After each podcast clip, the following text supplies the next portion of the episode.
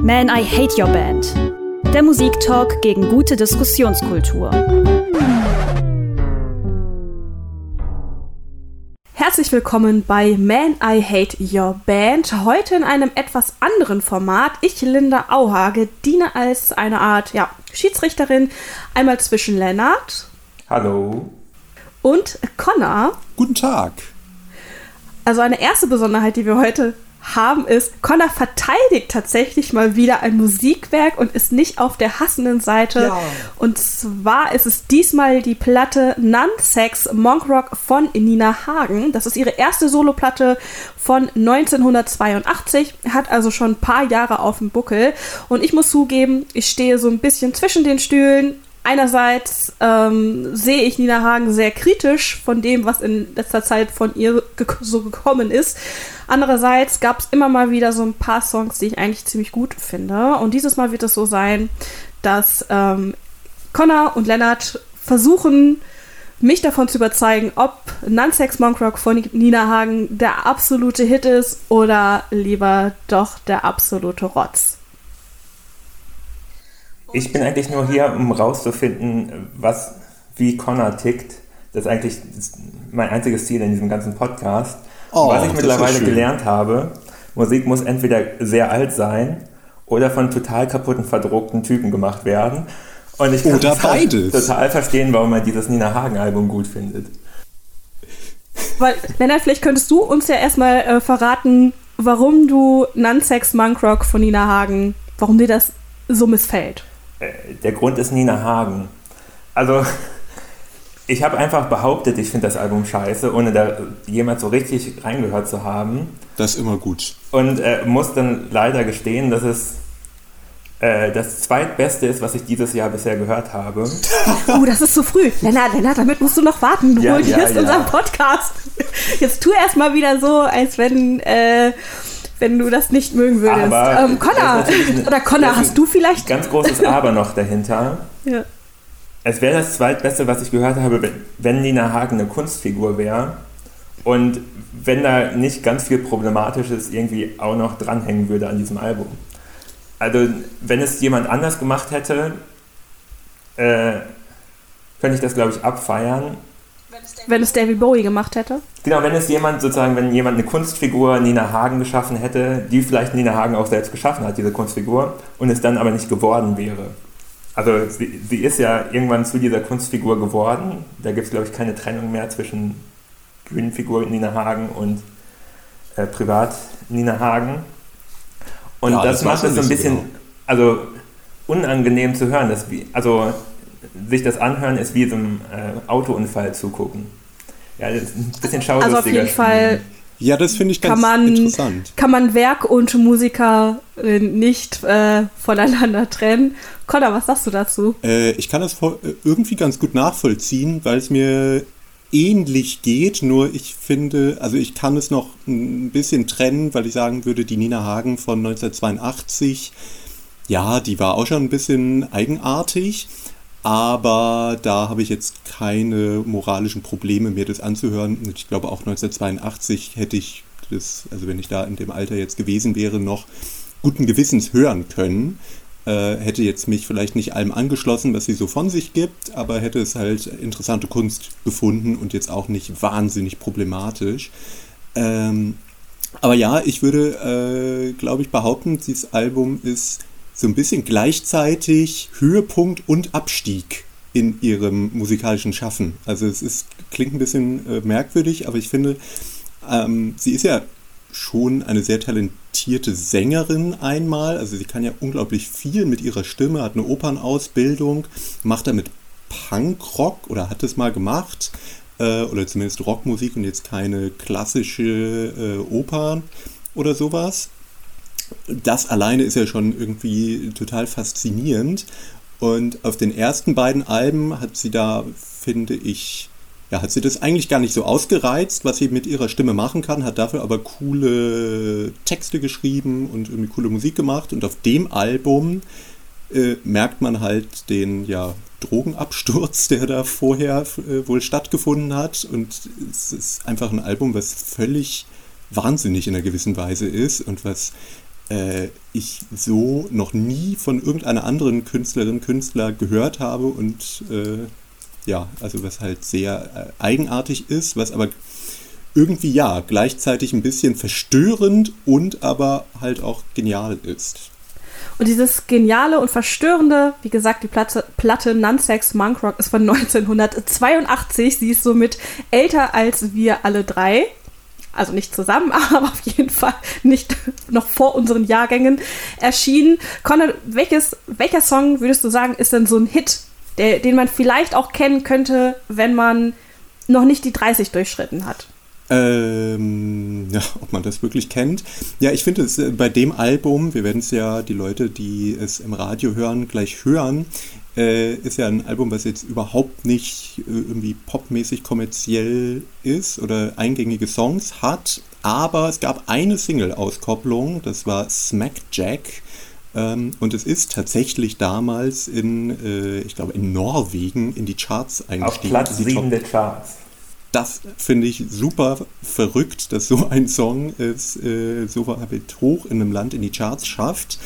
Ähm, ja, das ist der bis heute wohl auch bekannteste Song, hat auch einen sehr schönen, ebenfalls verstörenden Videoclip, den ich nur empfehlen kann, sich anzugucken.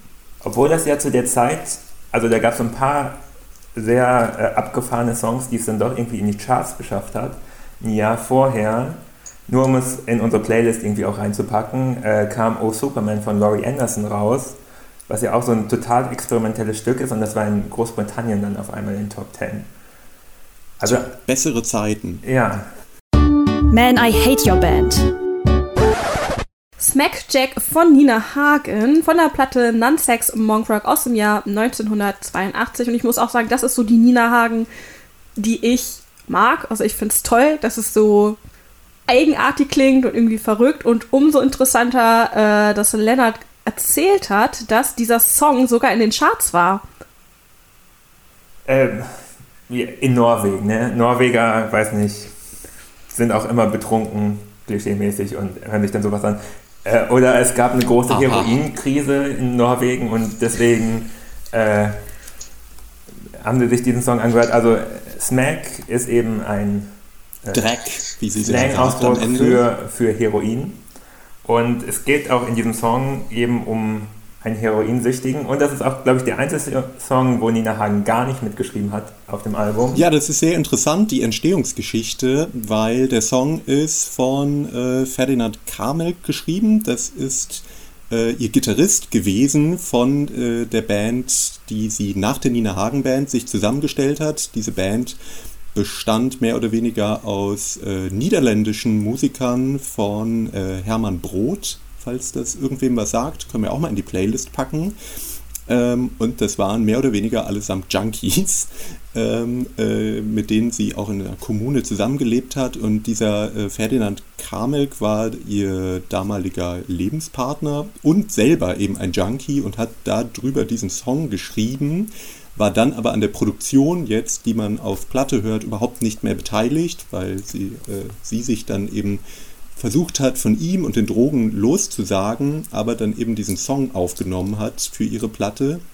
Das finde ich, also das gibt dem Ganzen irgendwie einen düsteren Touch, wenn man halt weiß, dass sozusagen das, was da thematisiert wird, derjenige mehr oder weniger selbst durchlebt hat. Aber jetzt kommt wieder das Argument, warum ich sage, das kann man sich eigentlich nicht anhören, weil er noch in den 80ern an seinem Drogenkonsum gestorben ist. Und dann macht das irgendwie mir keinen Spaß mehr, sich so einen Song anzuhören. Also würdest du es auch nicht genie ja, genießen schon mal gar nicht, aber ähm, das hören können im Sinne von, dass es wie so ein wie so ein, so ein, so ein festgehaltener Zeitausschnitt ist, Lebensausschnitt von jemandem? Oder findest du es dafür dann doch zu obskur? Also hat es dann doch schon zu was Makabres für dich? Diese komische Mischung aus, äh, also es ist ja vielleicht, er beschreibt wirklich das, was er erlebt hat, aber es wird dann präsentiert von Nina Hagen in, in so einer total abgefahrenen Version, die schon fast klingt, als würde man sich darüber lustig machen. Also ich finde, vieles auf diesem Album klingt so, als würde jemand ein Spaßalbum aufnehmen. Also sozusagen das alles so ein bisschen immer so sehr übertrieben, dass man es eigentlich nicht mehr ernst nehmen kann. Und bei dem Song finde ich, funktioniert dann einfach gar nichts mehr. Also dieses ernste Thema, und das ist auch der einzige Song mit dem ernsten Thema. Ne? Der Rest hat Nina Hagen geschrieben, da geht es um UFOs und äh, dass Shiva war ihr auch sehr äh, wiederbelebt hat oder irgend so Quatsch, ja. Ähm, und dann ist dieses, dieser ernste Song da in der Mitte und äh, das ist so ein totaler Fremdkörper. Also würdest du nicht mal sagen, dass dieses Lustigmachen, das habe ich zum Beispiel für mich eher so als in den Wahnsinn abdriften ähm, interpretiert. Genau, aber es klingt für mich so ein bisschen wie, äh, äh, äh als wenn im Stadttheater ein Stück über einen Drogensüchtigen gespielt wird. Ja, es, ähm, naja, ganz, aber ich finde, seltsam. man muss da, dazu, ja, ich kann es ein bisschen verstehen, aber also erstmal muss man ja sagen, zu dem Zeitpunkt, wo sie das aufgenommen hat, lebte er ja noch. Also und auch noch äh, lange. Ähm, aber ich finde, auf dem ganzen Album, das Interessante ist ja, dass sie, also ja, das ist immer super over the top, aber ich finde, was sie gut macht, ist, dass sie irgendwie als Sängerin es schafft, Sachen teilweise super zu overacten, aber im nächsten Moment ist es dann doch wieder ernst. Also ich finde, sie hat so viele Facetten in ihrem Gesang, dass ich nicht sagen würde, dass das alles nur parodistisch oder nur drüber ist, sondern also ich finde, da ist, steckt einfach super viel drin und ich finde, dass es durchaus auch emotional teilweise wird. ich muss dir zustimmen, im Gesang steckt furchtbar viel drin, in der Musik steckt so fast gar nichts in diesem Album. Man hört richtig, das sind so bezahlte Studiomusiker, die irgendwie ihren Stiefel abspielen. Das ist ja, ja teils. Also teilweise, was da drunter läuft, ist, da kommt mal so die, der Basslauf von Funky Town irgendwie für drei Minuten und sie erzählt halt was drüber. Also auch nicht immer. Ich finde auch äh, Smackjack jetzt musikalisch nicht unbedingt schlecht. Also, Wie gesagt, das ist ja auch der einzige Song, der wirklich von einer Person geschrieben wurde. Der Rest ist immer Nina Hagen plus irgendwer von den Studiomusikern. Ähm, ja, manche hat sie auch ganz allein geschrieben. Ähm, aber ja gut, aber die Studiomusiker haben es ja aufgenommen. Dazu ist auch ganz interessant, es ist ja das erste Album, das sie in den USA aufgenommen hat. Ähm, das finde ich ja sowieso, das war ja eigentlich der Grund, weshalb ich überhaupt gesagt habe, über Nina Hagen müsste man mal reden und das ist eigentlich eine coole Künstlerin zumindest mal gewesen, weil ich finde es schon krass, dass sie, wenn man sich andere internationale KünstlerInnen anguckt, die in Interviews über dann sozusagen mal deutschsprachige ähm, Künstler reden, dann taucht Nina Hagen ziemlich häufig auf. Und ich habe das Gefühl, dass in den USA ist sie immer noch eher so eine Kultfigur. Also sie hatte da ja jetzt keinen krassen kommerziellen Erfolg, aber sie war schon irgendwie bekannt und wird da eher als so eine Kultmusikerin angesehen, während in Deutschland sie die absolute Trash-Tante aus den TV-Shows ist. Ist sie sicherlich auch selber dran schuld, aber ich finde, das ja, ich wollte gerade sagen, in den USA haben sie nie sieben Zwerge Männer allein im Wald gesehen. ja. Also aber ich muss auch, muss auch äh, da Connor so ein bisschen zustimmen. Also das war auch so mein Eindruck, dass sie in den Staaten zu der Zeit irgendwie ganz anders wahrgenommen wurde als jetzt hier.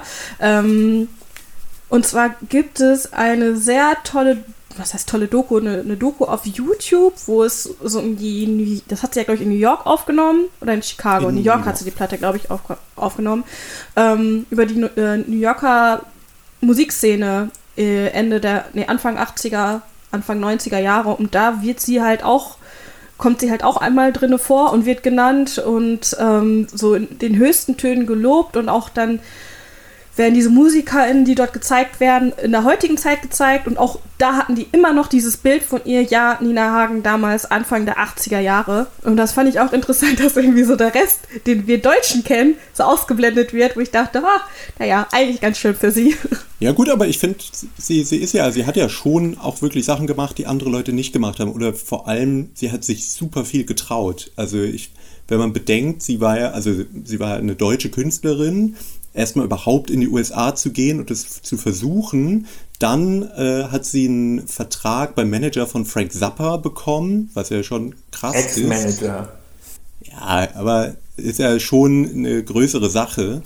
Und einen äh, Plattenvertrag äh, und damals hat man ja schon noch Gelder zur Verfügung gestellt bekommen. Und dann macht sie so ein Album, was so völlig unkommerziell und völlig wahnsinnig ist. Also sich das zu trauen oder es einfach zu machen, weil man so durch ist, weiß ich natürlich nicht, aber das finde ich einfach sehr faszinierend, dass man nicht dann sagt, okay, ich könnte jetzt in den USA Erfolg haben, ich mache jetzt irgendwie so ein bisschen was Anbiederndes, sondern ich mache was völlig Verrücktes. Und dann kommt eben dieses Album raus, was finde ich wie, naja, ja, man sagt ja immer gerne, äh, Sachen klingen wie ein schlechter Trip. Ich finde, das klingt schon auch wie ein schlechter Trip, aber bewusst so gewollt.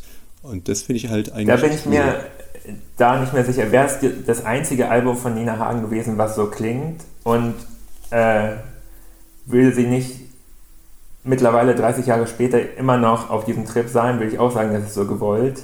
Aber ich würde schon sagen, dass das das einzige Album ist, das so klingt. Also die war natürlich, ja, so die Thematiken wie irgendwie UFOs und Jesus und was weiß ich, die kamen danach auch immer noch, aber musikalisch so abgefahren, dass man, also das ist ja auch ganz eigenartig produziert mit diesen äh, tausend Nina Hagen Stimmen als Chor im Hintergrund, die in verschiedensten Tonlagen quietschen und kreischen. Quasi und so. die Billie Eilish der 80er Jahre.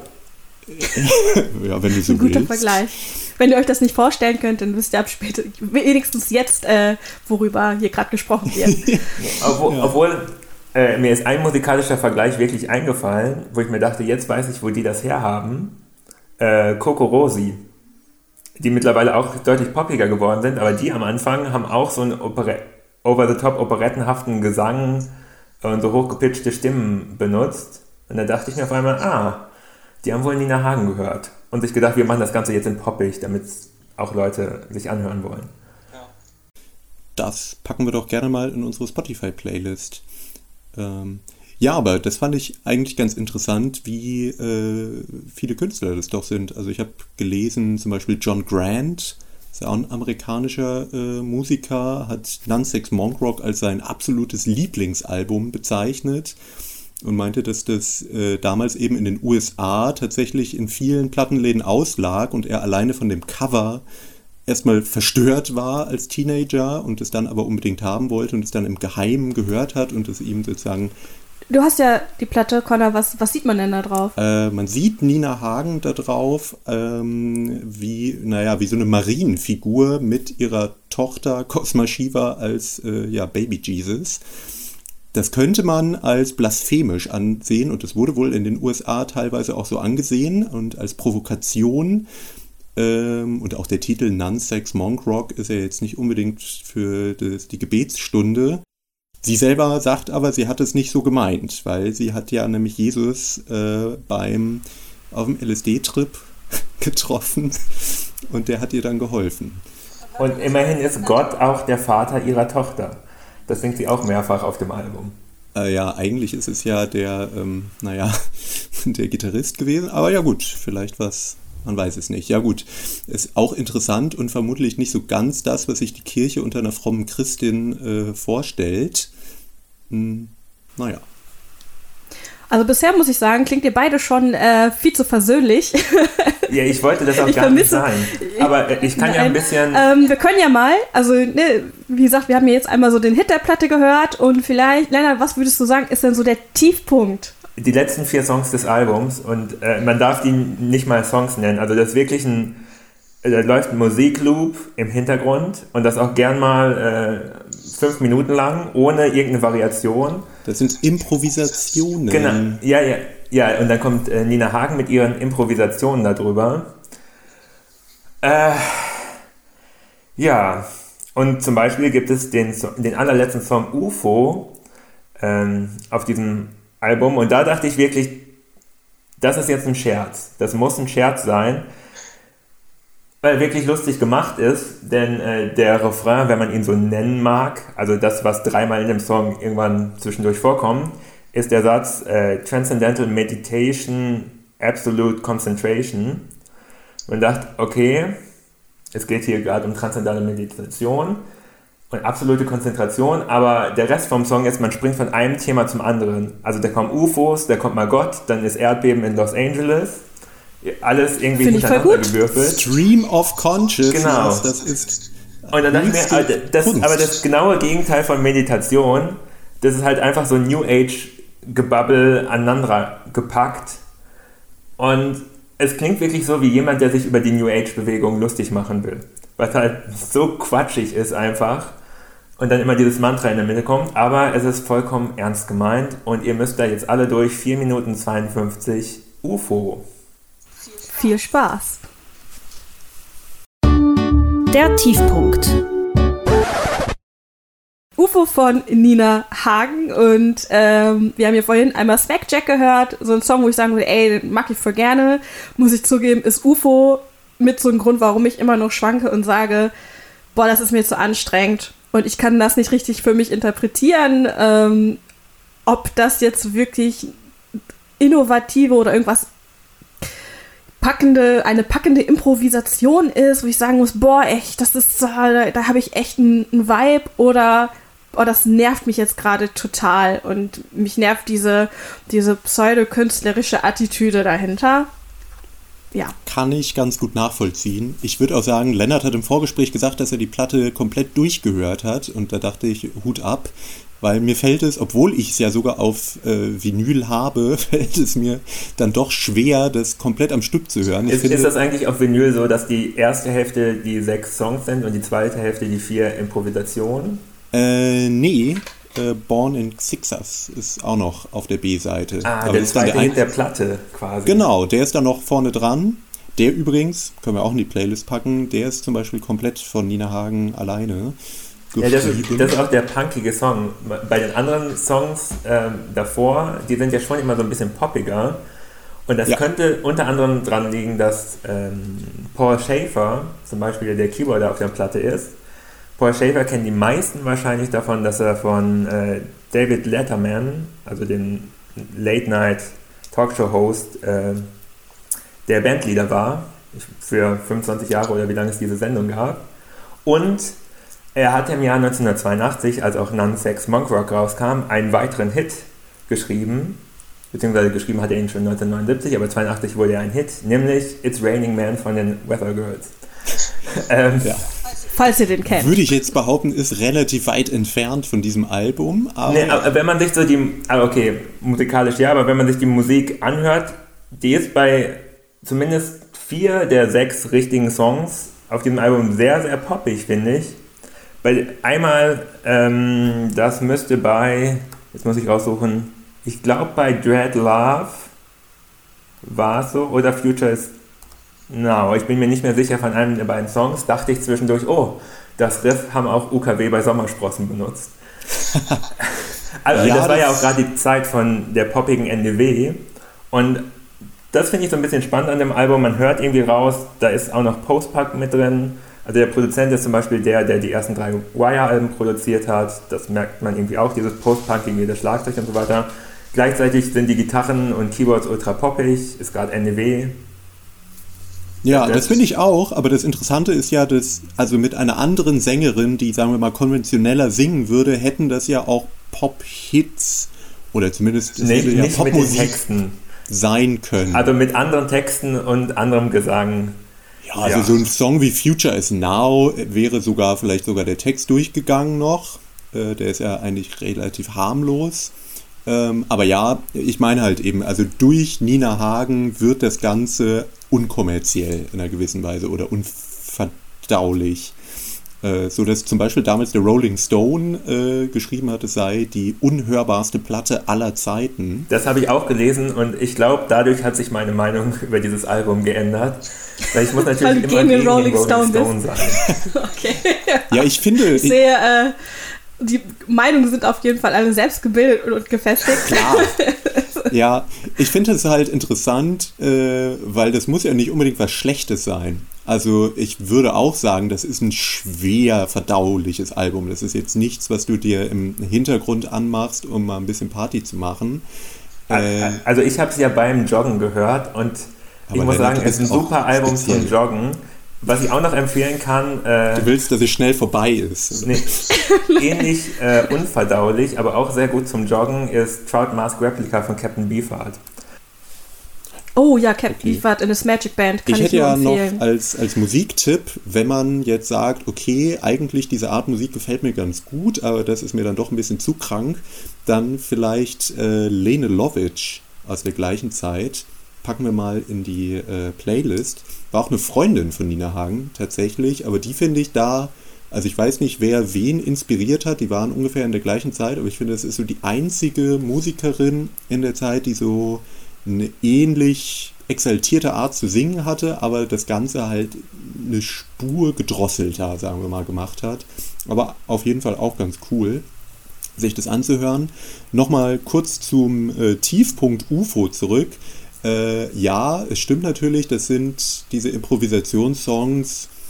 Ja, ob es die zumindest zu viele gebraucht hätte auf einem Album, sei dahingestellt. Vor allem alle am Stück. Also, dass ja. dann nicht mal irgendwer gesagt hat, komm, wir lockern das ein bisschen auf. Diese komischen Improvisationen packen wir mal dazwischen. Sondern ja. alle vier am Stück und das sind auch wirklich die längsten Songs auf dem Album. Und das ja. Sieht einen ganz schön runter. Vielleicht, vielleicht, haben sie da auch einfach schon damit gerechnet, dass die Leute dann ähm, schon gar nicht mehr so nüchtern sind zu dem Zeitpunkt der Platte und dann ist es eh egal, was irgendwo im Hintergrund äh, auf dem Plattenteller ist. Hauptsache irgendjemand schreit. ja. Hauptsache die Wobei Party der Song ist ja sogar relativ ruhig, äh, verhältnismäßig. Da, darum finde ich von den improvisierten Songs den jetzt gar nicht unbedingt den schlechtesten. Ähm, nee, und ich würde das auch. Das war vielleicht der einzige, wo ich wirklich auf den Text achten konnte und der halt ja, so beknackt gut. war. Bei, bei, dem Rest wusste man gar nicht so richtig, okay, also das ist vielleicht noch, noch so ein Punkt, wo ich sagen kann, ich kann mir das Album nicht anhören wegen Sachen, die danach passiert sind. Nämlich es gibt ja auch den Song äh, Cosma Shiva.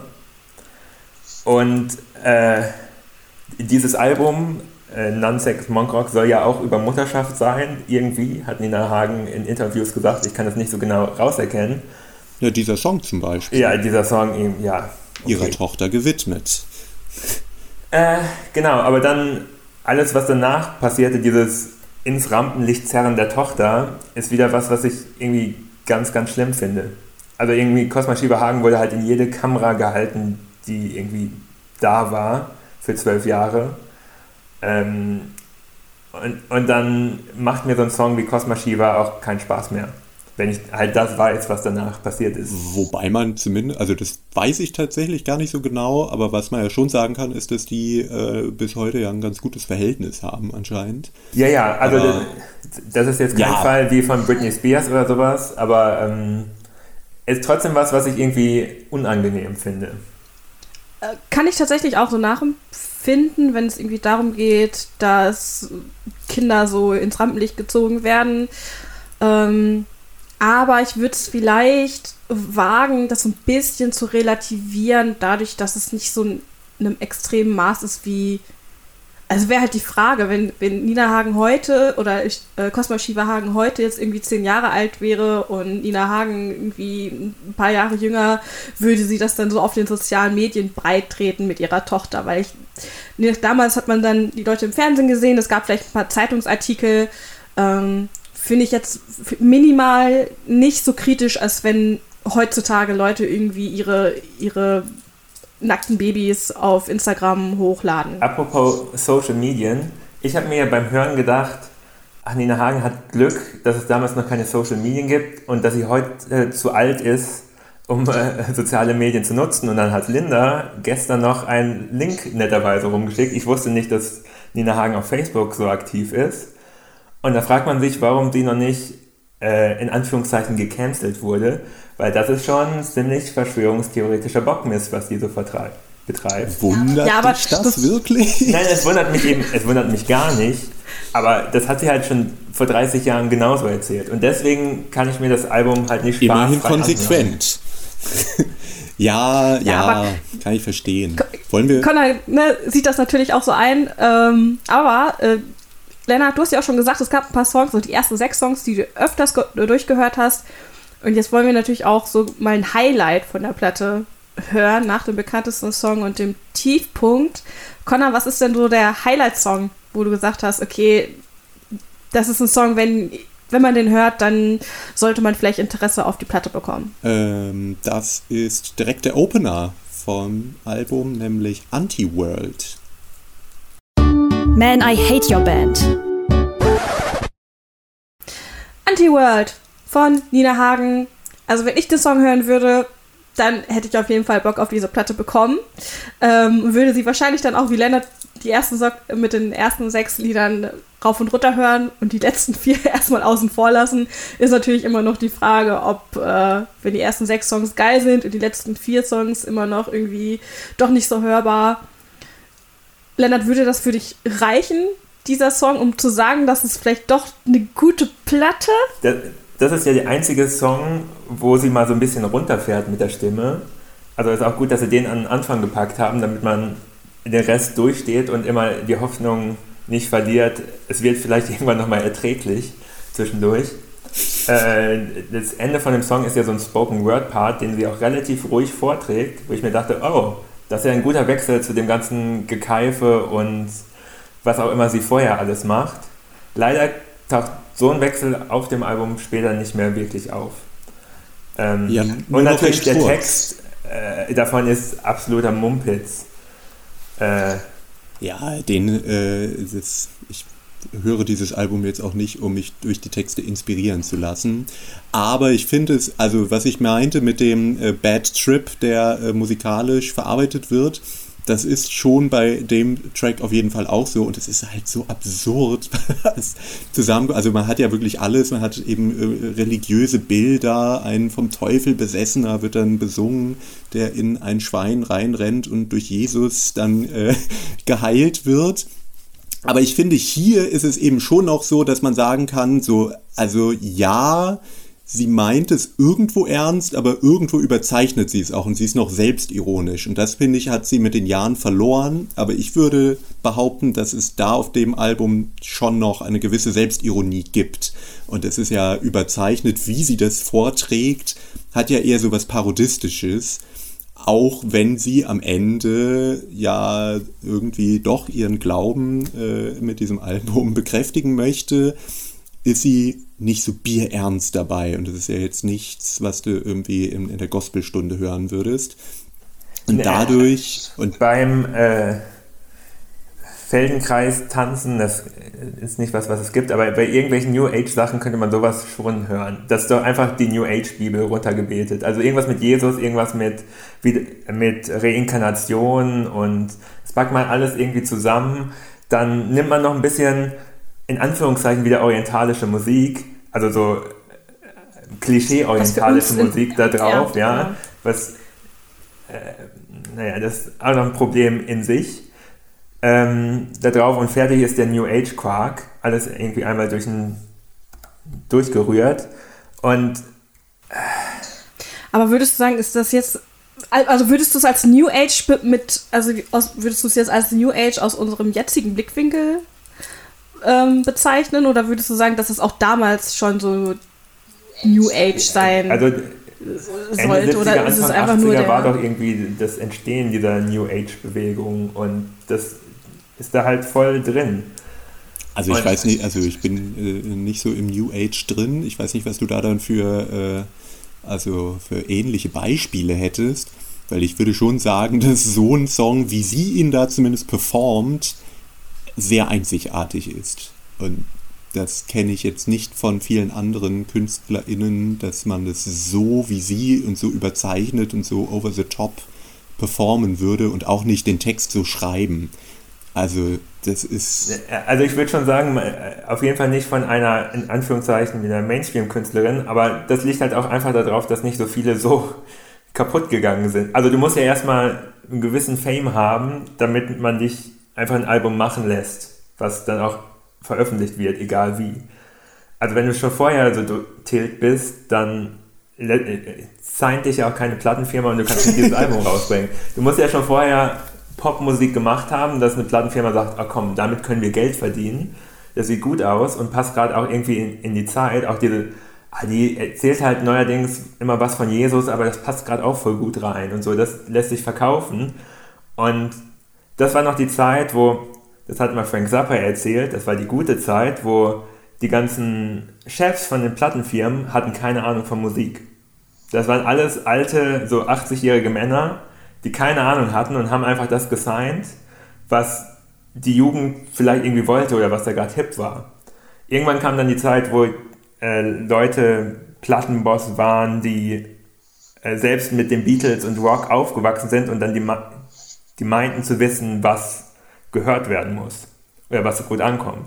Also das war sozusagen noch die letzte Zeit, äh, wo sowas Experimentelles als Album hätte entstehen können. Also als Mainstream-Album entstehen können. Ja, aber ist doch gut. Eigentlich. das, doch, das doch gut.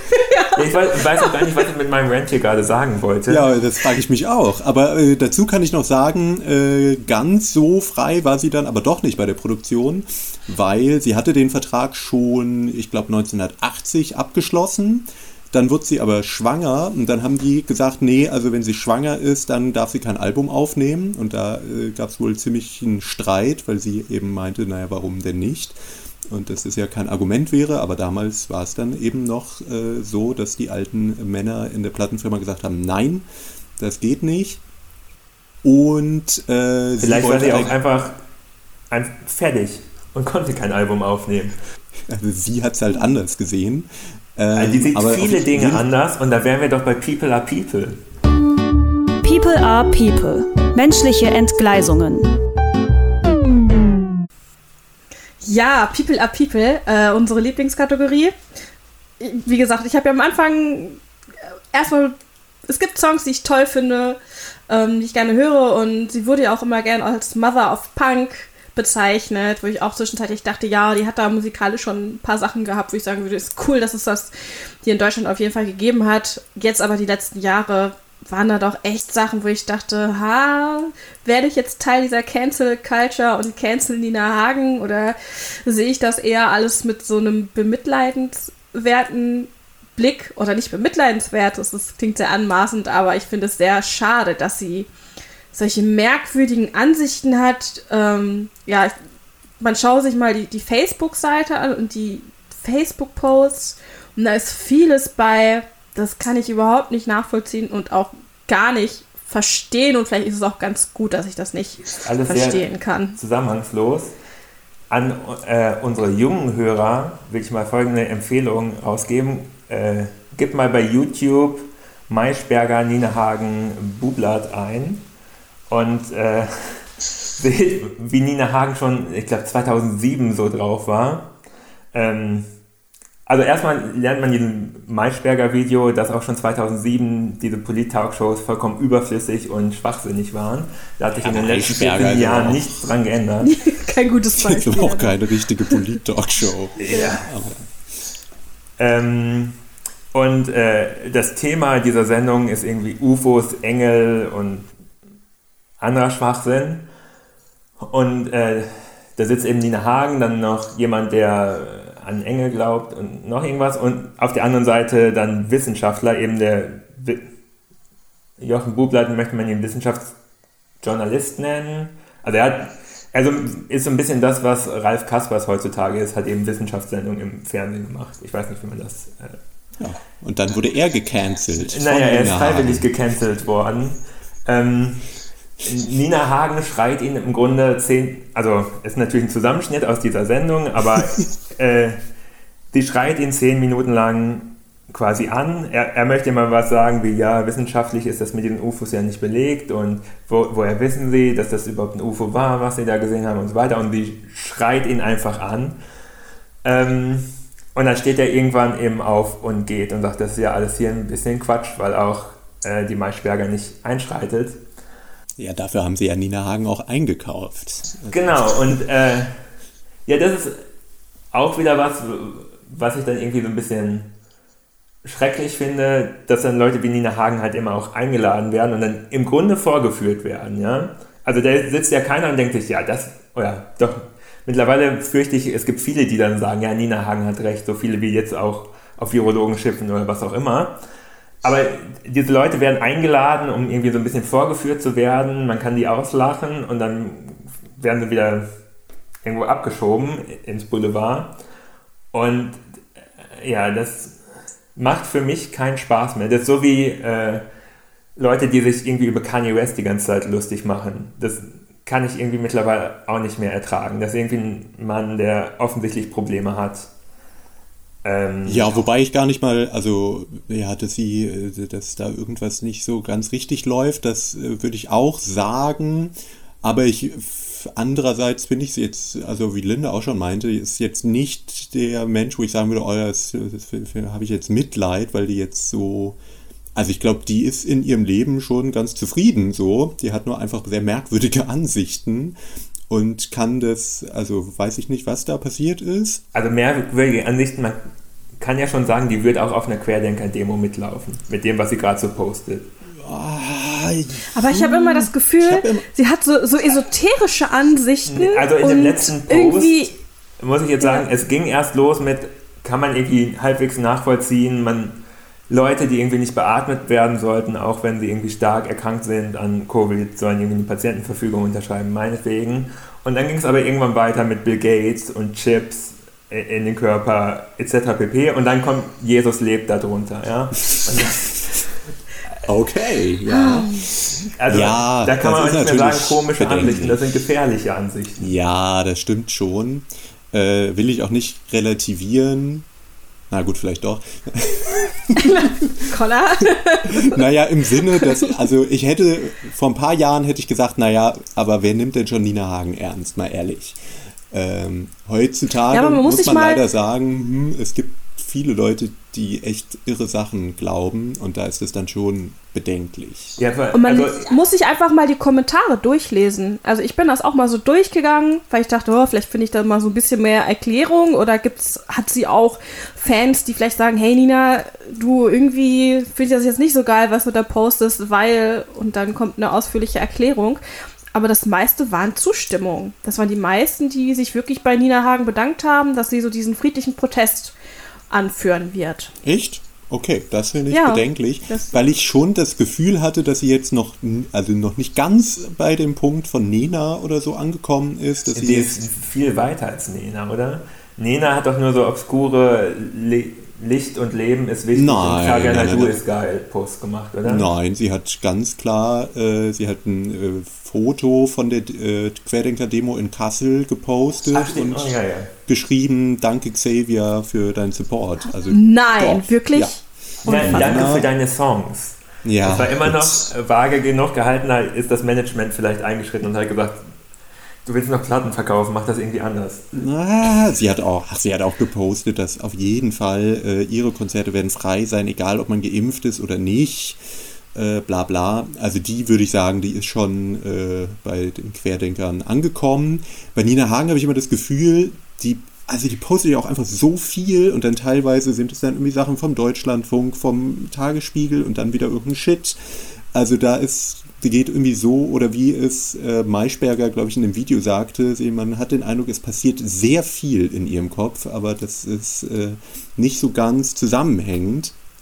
Ich will damit nicht sagen, dass das nicht teils auch äh, bedenklich und gefährlich ist, aber ich habe nicht den Eindruck, dass sie jetzt eine total, also dass sie jetzt wirklich eine politische Meinung fährt.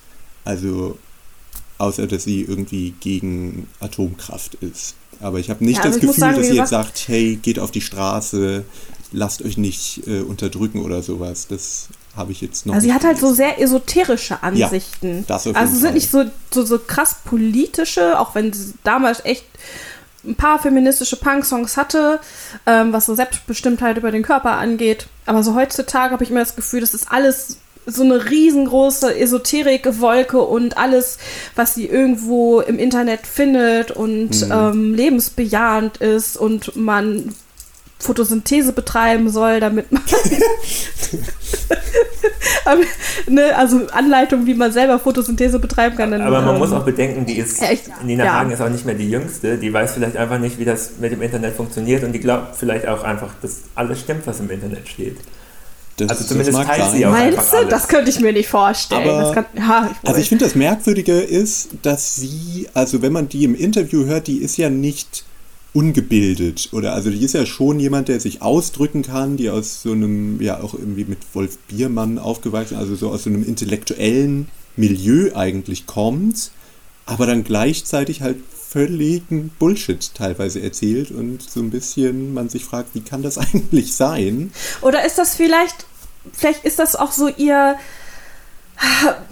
ihr, ihr weiß ich nicht, so ihr, so ihr, ihr, ihre, ihr Fluxus künstlerisches Dasein, alles so ins völlig absurde und lächerliche und wahnsinnige zu ziehen, um allen irgendwie so eine Bedeutung zu nehmen oder zu entkräftigen, was natürlich wahrscheinlich von mir jetzt eine, eine zu große Interpretation Ja, ist. definitiv. Ja, ich- aber wer weiß, vielleicht ist, sitzen wir am Ende also- und die sagt so, ja, damals habe ich das und das gemacht und die Leute sind drauf reingefallen und äh, deswegen ist das Ich habe manchmal das Gefühl, diese ganze Generation da hat so ein kleines Problem, weil damals war es. Nämlich Drogen. Ein, nee, Drogen, genau, Drogen gemischt mit, damals war es halt einfach gegen die da oben zu sein, ja, in, keine Ahnung, Ronald Reagan-Ära und, äh, keine Ahnung, der Muff der alten Republik in Deutschland, was auch immer. Es war einfach gegen die da oben zu sein und da, das wurde sozusagen nie differenzierter, weil es nicht sein musste. Und dann kamen die ganzen Drogen damit zu. Also ein jüngstes Beispiel ist Hans Söllner, der ja eigentlich auch aus einer komplett linken Ecke kommt und Protest, linken Protestmusik gemacht hat. Und mittlerweile äh, applaudieren ihm AfD-Wähler, weil er natürlich auch gegen, gegen Corona-Maßnahmen und so weiter sind, äh, ist, weil das natürlich von oben kommt. Alles von oben ist immer schlecht. Und die haben irgendwie diesen kompletten Diskurs, der vielleicht entstanden ist, verpasst, weil sie LSD nehmen mussten oder im Falle von Hans Söllner wahrscheinlich gekifft haben. Ähm, Also, das würde ich mich jetzt so weit aus dem Fenster vielleicht nicht hängen, dass man nur vom Kiffen so wird, aber nein, nein, nein, aber trotzdem, ja, ich weiß schon, was du meinst. Naja, die Dosis Also, macht das der Gift. Grund, warum halt Punk damals so gut funktioniert hat, ne, es, war, es gab einfache Feindbilder. Und ja, die, das glaube ich auch. die versuchen immer Aber noch. ich würde zumindest sagen, dass sich äh, Nina Hagen sich sich ja dann eben nicht so einfach gemacht hat, weil sie ja dann abgedriftet, also man könnte sagen abgedriftet ist, aber sie hat ja dann eben nicht mehr dem das Punk-Klischee bedient, sondern hat halt irgendwelche völlig absurden Sachen über Jesus, UFOs und was weiß ich was gemacht und vielleicht nicht das, was die Leute, also womit sie ja wirklich kommerziell erfolgreich in Deutschland war, waren ja die ersten beiden Alben mit ihrer Band. Und das waren ja teils schon recht radikale Texte, also irgendwie feministische Texte, sowas wie unbeschreiblich weiblich war ja in der Zeit, würde ich vermuten, schon ein relativ krasses Statement äh, zur Abtreibung. Und sowas war ja erfolgreich und damit hätte sie es sicher leicht machen können, wenn sie weiter sozusagen Anti-Establishment-Musik gemacht hätte. Und das hat sie ja gar nicht mehr gemacht dann, sondern dann, ja, Ihre Band dann leider auch Connor nicht wechselt gerade die Seiten. Nee, ich, äh, ich würde ja sagen, dass sie sich, also, also ob mir das jetzt gefällt, ist eine andere Frage, aber ich würde zumindest sie als integre Künstlerin darstellen, weil sie immer das gemacht hat, was sie selber für richtig gehalten hat und nicht das, was jetzt den, äh, der einfachste Weg gewesen wäre. Okay. Aber man muss auch sagen, okay. Lennart ist nicht ganz überzeugt. Ja, Aber man könnte ja auch was Gutes immer noch machen. Also nur weil es eigen ist, muss es ja nicht gut sein. Ja doch, das Album Nonsex Monk Rock, da kommt nämlich beides zusammen. Es ist sehr eigen und es ist sehr gut. Und du möchtest die Hälfte und der es Songs ist nicht lange hören. vor der Zeit, bevor sie irgendwelche Schwurbler-Theorien äh, verbreitet hat oder geteilt hat. Ah, Lennart, ah, nicht. Aber Ähm. vielleicht können wir ja zueinander noch mehr finden. Ja, wie können wir jetzt zueinander finden? Vielleicht noch mit so ein in bisschen Infodump an die Leute da draußen. Wir haben schon so oft die Nina Hagen Band erwähnt. Und wieder, falls Leute das nicht wissen, die Nina Hagen Band ähm, gab es auch nach Nina Hagen noch für kurze Zeit, eben nur ohne Nina Hagen, haben sich entsprechend umbenannt ähm, und hießen Spliff und haben den Wahnsinnshit Carbonara geschrieben. Nochmal was für unsere Playlist. Äh, nur um noch ein Sehr bisschen gute Song. Musik aus den 80er Jahren drin zu haben. Ja, auch da kann man sagen, äh, stand vielleicht die Kompromisslosigkeit von Nina Hagen ihr ein bisschen künstlerisch im Weg. Weil ich auch sagen würde, dass also die Backing Band, Nina Hagen Band, also eben die späteren Spliff, war schon die beste Band, die sie hatte. Nee, das war in dem Fall eben wirklich auch eine Band, die zusammen gespielt hat. Auf diesem Album Nonsex Monk Rock, das waren eben so ein paar Studiomusiker, die irgendwie eingeladen wurden und Das war aber tatsächlich gegen ihren Willen. Also sie wollte ja erst die, die Junkie-Band aus Holland importieren. okay, dass dann eine Plattenfirma sagt, aber Moment, die liegen nur in der Ecke und können ihre Instrumente kaum noch halten, wir laden hier mal wen anders ein, ist irgendwie verständlich. Ja, und dann war es irgendwie so eine Mixtur aus beiden. Äh, aber gut, ja, das stimmt schon. Ähm, aber ja, genau, äh, sie hat halt die Nina Hagen Band aufgelöst, weil sie der Meinung war, dass die Typen zu sehr macker seien und sozusagen ihre feministischen Ansichten nicht genügend teilen. Vielleicht haben sie auch nur gesagt, Nina, du wirst gerade ein bisschen seltsam. Vielleicht auch das. Äh, nee, angeblich haben sie in Interviews sich beklagt, dass sie keine Groupies kriegen und das fand sie dann so schlimm, dass sie die äh, gefeuert hat. Äh, und dass es denen angeblich nur um den Erfolg ging und nicht um die Kunst. Ja. Ja, die Kunst von Nina Hagen, unser großes ähm, Streitthema. Eigentlich ging es hier darum, dass mich Lennart überzeugen soll, warum diese Platte vielleicht nicht so geil ist. Und Koller das Gegenteil, warum diese Platte gut ist. Ähm, People are People hat gezeigt, dass man viele Gründe hat, Nina Hagen vielleicht erstmal nicht mehr so auf den Plattenteller zu hauen oder ob sie vielleicht doch eine Person ist, wo man das ein bisschen.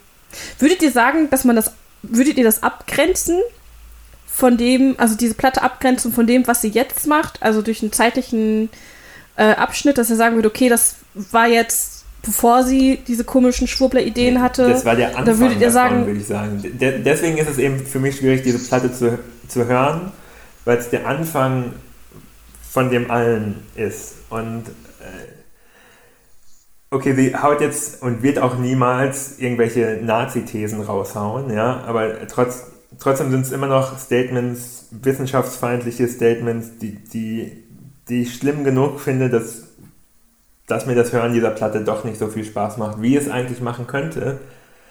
Ja, wie gesagt, wenn David Bowie äh, das Album gemacht hätte als Kunstfigur und danach einfach was anderes. Dem kann ich mich ein bisschen anschließen. Ich habe aber, also ich finde halt, die Sachen, die sie von sich gibt, finde ich auch nicht cool. Ich kann es aber ein bisschen, also ich würde auch sogar sagen, dass dieses Album und diese Zeit so der Anfang vom Ende war, in einer gewissen Weise, weil da eben ab diesem Zeitpunkt nur noch diese esoterischen Themen kamen. Aber ich finde es auf dem Album einfach als Kunstwerk oder hier kann ich sagen, das ist noch ein Kunstwerk. Bei späteren Sachen würde ich sagen, das ist irgendeine Esotante, die irgendein Quatsch von sich gibt und dann sind da teilweise auch absurd trashige Musikstücke drunter. Das Ach, ich sehe jetzt schon wieder die Hassmails, die dann kommen, dass wir nicht in der Lage sind, ähm, also dass unser geistiger Horizont so eingeschränkt ist, ja. dass wir unseren Geist öffnen oh. müssen, um diese esoterische ah, ja, Theorie auch verstehen zu Hallo, können. Äh, ich grüße euch. Harry. Vielleicht auch die ganzen Eisern Union-Fans, denn immerhin hat sie dann später noch die äh, Fußballhymne für den Club Eisern Union geschrieben. Und oh ja, stimmt. Ich musste, ich muss, musste gerade erst überlegen, was ist Eiserne Union, weil ich nichts mit Fußball am Hut habe. Aber okay, sie hat eine Hymne für einen Fußballverein geschrieben. Ja, die sehr martialisch klingt. Äh, die habe ich mir auch noch nie angehört. mal aus dem Text vorlesen. Also sie hat sehr viele schlimme Sachen gemacht. Wenn ich so drüber nachdenke, also ich bin kein großer Freund von ihr als Person heutzutage. Das würde ich auf jeden Fall sagen. Also ich glaube, das Schlimmste, uh, unabhängig von allem Geschwurbel, fand ich eigentlich, dass sie mal Werbung für die Telekom, für so ein Fernsehabo gemacht hat mit dem Slogan Ich glotz TV. Wo ich dachte, das. Ja, solange sie nicht Werbung für McDonalds macht. Ja, das haben auch viele gemacht. Aber ich fand, das war so, also weil der Song von ihr, Ich Glotz TV, ist ja eigentlich eine Kritik daran. Es ist so pervers irgendwie, das dann als Slogan zu nehmen und dass sie dann noch dafür Werbung macht.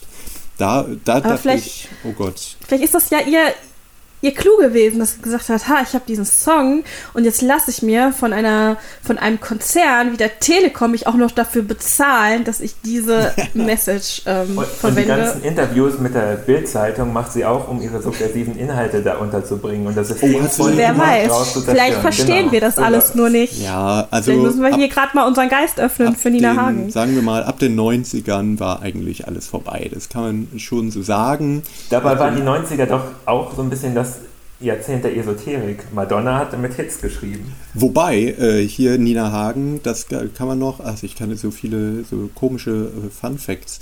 Äh, sie hat in den 90ern tatsächlich mal ein Album gemacht, wo sie versucht hat, sozusagen von ihrem affektierten und überdrehten Style wegzukommen und damit nochmal ein Comeback zu äh, feiern. Wurde produziert von einem von Roxy Music äh, hieß. Aber nicht Brian Eno, nehme ich an. Nee, äh, Ray Manzarena, ich kann den Namen nicht aussprechen.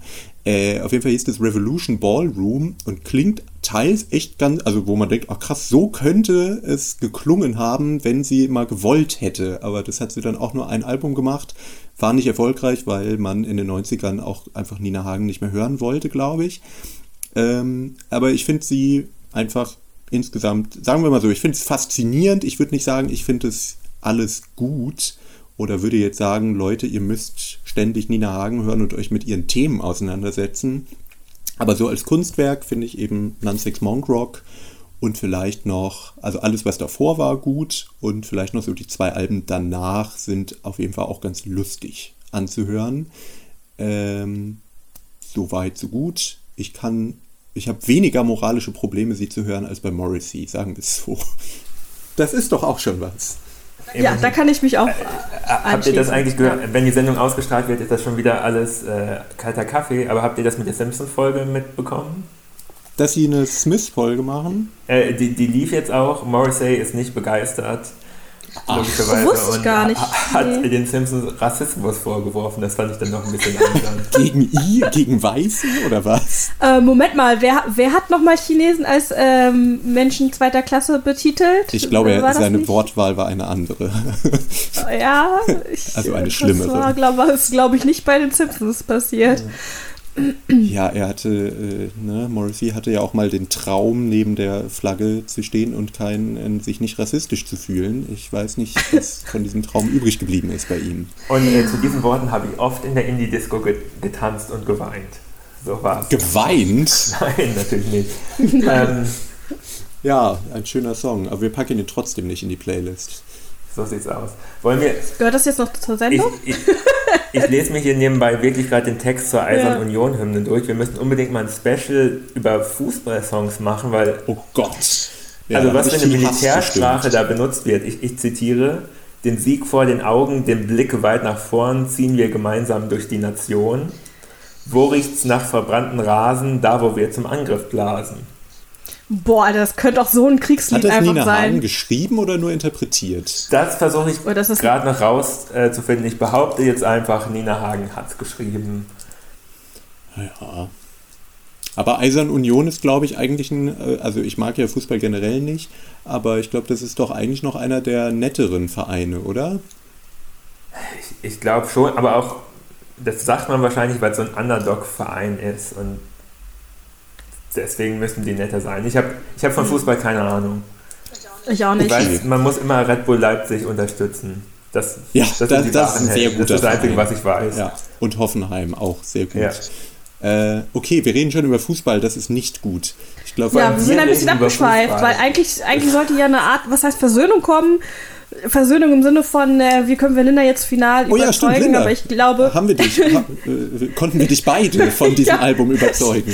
Ich, äh, ich, würde sagen, ich bin genau noch an der exakt gleichen Position wie vor unserer Sendung, dass wie ich gut. mir denke, man kann das alles nur in, äh, in mit Grenzen genießen.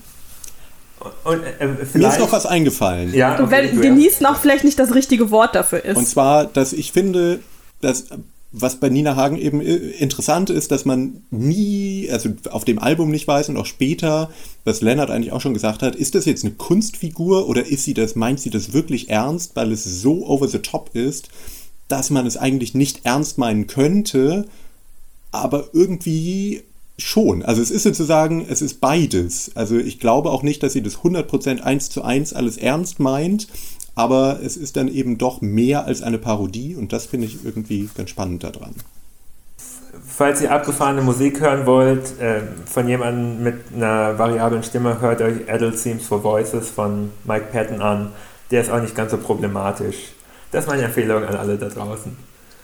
Hört euch den neuen Isolation Berlin Song an. Genau, warum reden wir eigentlich nicht über Isolation Berlin? Ich dachte, das war der Grund, warum wir diesen Nina Ach Hagen so, wie, hieß der, wie heißt der Song? Ich will so sein wie Nina Hagen. Und worum geht es in dem Song? Nina Hagen. Ja, aber also so Tobias Bamborske äh, ist riesen Nina Hagen Fan an, tatsächlich und äh, nimmt sie in dem Song als so Projektionsfläche, dass er so mutig sein will wie sie und dass er so eine Diva sein will wie sie und sich das ja alles gar nicht traut, weil er so ein kleiner trauriger Boy ist. Und dann äh, verwandelt er sich Kommt dir bekannt vor. im Videoclip in ein äh, Nina Hagen äh, Oh. ja. Ja. Schwierig, ne? Nein, das ist Nee, schön. Song Hätte ich jetzt gut. Der nicht Song ist gemacht. voll, der, es ist ein ganz toller Song. Und das Video ist auch lustig. Ob man wirklich so sein will wie Nina Hagen heutzutage, sei dahingestellt. Ich hoffe auch Tobias Bamborschke möchte das nicht. Und sie hat ihn bei YouTube geschrieben und irgendwie geschrieben, dass äh, bei Jesus bei, mit Nina Hagen immer im Doppelpack kommt. Da dachte ich immerhin, sie warnt sie schon mal vor. Ja, genau. Ist das eine Drohung? Ja. Ja, ja interessant. Ähm, wir haben viel über Nina Hagen heute auf jeden Fall gelernt ähm, und sind wissen, Verwirrt. dass sie auf jeden Fall ja verwirrt und wissen, dass sie so in ihrer eigenen surrealen, esoterischen, für uns nicht ganz zugänglichen Welt lebt und äh, daran teilhaben lässt in einem Maße, wie wir es vielleicht gar nicht mal möchten und uns hier und da immer noch mal Signale schickt. Ich muss sagen, ja, ob ich mir jetzt von alleine noch eine Nina Hagen Platte anmachen würde, ob ich mir jetzt ähm, Nuns Sex Monk Rock nochmal auflegen würde. Ich weiß es nicht. Ich glaube, ich wäre immer noch, dass ich. Wie furchtbar dieser Titel ist, denn er ist einfach unaussprechlich. Non-Sex Monk Das kommt noch dazu. Der- Also ich glaube, ich tendiere dazu, dass ich mir nur so ein paar, meine, so ein bisschen so Cherry-Picking mache. Ich pick mir die Songs raus, die mir gefallen und alles andere ähm, lasse ich außen vor. Okay, dann ja, können wir das ja damit beschließen. Und ansonsten kannst du dir ja einfach das erste Nina Hagen Band Album anhören. Das ist noch komplett ohne Jesus, ohne Esoterik und einfach ein Album, was äh, gute Laune macht. Das war so unser erster Versuch äh, mit mir als Schiedsrichterin beziehungsweise als Person, die man überzeugen soll. War heute, ja, unsere, sagen wir, nennen wir es mal eine Testsendung. Die Meinungen waren jetzt nicht so extrem, wie ich es mir gewünscht hätte, aber wir wollen das in Zukunft auf jeden Fall gerne so ein bisschen beibehalten, mal ausprobieren, weil wir festgestellt haben, dass es vielleicht nicht immer zwei gegen eins ähm, so gibt in der Formation und oft manche von uns ja eher, wie ich jetzt gerade so zwischen den Stühlen sitzen, sich noch so ein bisschen unschlüssig sind und oft hilft es ja noch mal so ein bisschen die guten und negativen Seiten zu hören und wir freuen uns schon darauf auf Sendungen, wo die Meinungen ein bisschen extremer sind. Irgendwie, ich bin ganz überrascht, dass Lennart heute so, so nett war und Connor so nett war und man sich schon nach den ersten fünf Minuten in der Mitte getroffen hat. Das gute Wetter. Als kleine Anmerkung. Das nächste Mal muss es Wetter eben heute. eine Band sein, die mehr polarisiert und die vielleicht auch die Kids da draußen mehr anspricht. Nicht sowas Hier, bei, aber Hagen. auf Instagram haben wir haben ja eine Umfrage gemacht. Alle wollten, dass wir über dieses Album reden. Ich war sehr überrascht, dass das überhaupt irgendwer kennt. Aber wahrscheinlich haben die Leute nur gedacht, ah, Nina Hagen, die ist doch völlig irre. Da sollen die mal drüber reden. Äh, und jetzt kam raus, ist doch eigentlich gar nicht so schlecht. Naja, habt ihr nicht bekommen, was ihr wolltet. Dann nächstes Mal eben die Kelly Family. Okay, ja, wir machen alles für Klicks. Also, äh, ich kann nur sagen, äh, ja, was will ich eigentlich? Ja, äh, äh, abonniert unseren äh, Podcast, egal wo. Like, Hinterlasst- teilt und subscribed. Und äh, hier geile Bewertung. Das gefällt, also ich finde, wir haben nicht genug. In diesem Sinne. Wir sind besser als unsere Bewertung, möchtest du sagen. Ja, Ansonsten, wenn ihr Ideen habt, irgendwelche KünstlerInnen, Bands, die wir mal besprechen sollen, für, vielleicht sollen wir auch mal über eure absolute Lieblingsband sprechen. Keine Ahnung, die Flippers. Und ihr sagt, hey, mich würde mal eure Meinung dazu interessieren. Ich könnte mir vorstellen, dass vielleicht Lennart die verteidigen würde. Ich weiß nicht, wie Nee, ich nee. darauf komme. Auch nicht. Ah, schade, da liege ich falsch. Wir Mit den Flippers ist das so wie mit Provinz. Es gibt immer wieder Leute, die sagen, sprecht doch endlich mal über Provinz, die sind so beschissen, aber wir können einfach nur sagen, ja, es stimmt. Provinz, ihr seid aber, scheiße. aber wir, wir haben uns überlegt, ja, das ist gut, äh, aber wir machen vielleicht nochmal so, so, so Mini-Folgen, wo wir dann äh, Bands einfach nur richtig fertig machen. Das ist etwas, was mir auf jeden Fall gut gefallen würde. Ansonsten, wenn wir einfach über eure Band reden sollen, auch gar kein Problem. Machen wir für ein bisschen Geld, nennen wir einfach den Namen. Dann wird er auch mal in einem riesenhaften Podcast äh, genannt. Und wenn ihr uns Merch schickt, also so, so, so ein Bandshirt oder so, finde ich ja cool. Ich mag so kostenlose Sachen. Stimmt, ja. Auch Konzerttickets für, wenn es mal stattfindet. Oder Beauty-Produkte können wir auch gerne mal ähm, in die Kamera halten, die keiner sieht. Bitte. Finde ich richtig gut. Ja. Also, das sind die Möglichkeiten, stehen bereit. Äh, ja, tretet mit uns in Kontakt. Und ich glaube, damit können wir uns verabschieden. Dann danke an euch beiden, Lennart und Connor, dass ich dank euch genauso klug bin wie vorher. Wir und ich wünsche. Nein, das würde ich nicht sagen. Ich äh, würde sagen, es ist auch mal schön, wieder so eine harmonierende Sendung zu haben. Und wenn ihr noch mehr Harmonie haben wollt zwischen uns, dann hört auch weiter fleißig unseren Podcast auf allen Plattformen, auf denen man irgendwie Podcasts hören kann. Wir wünschen euch noch einen schönen Tag.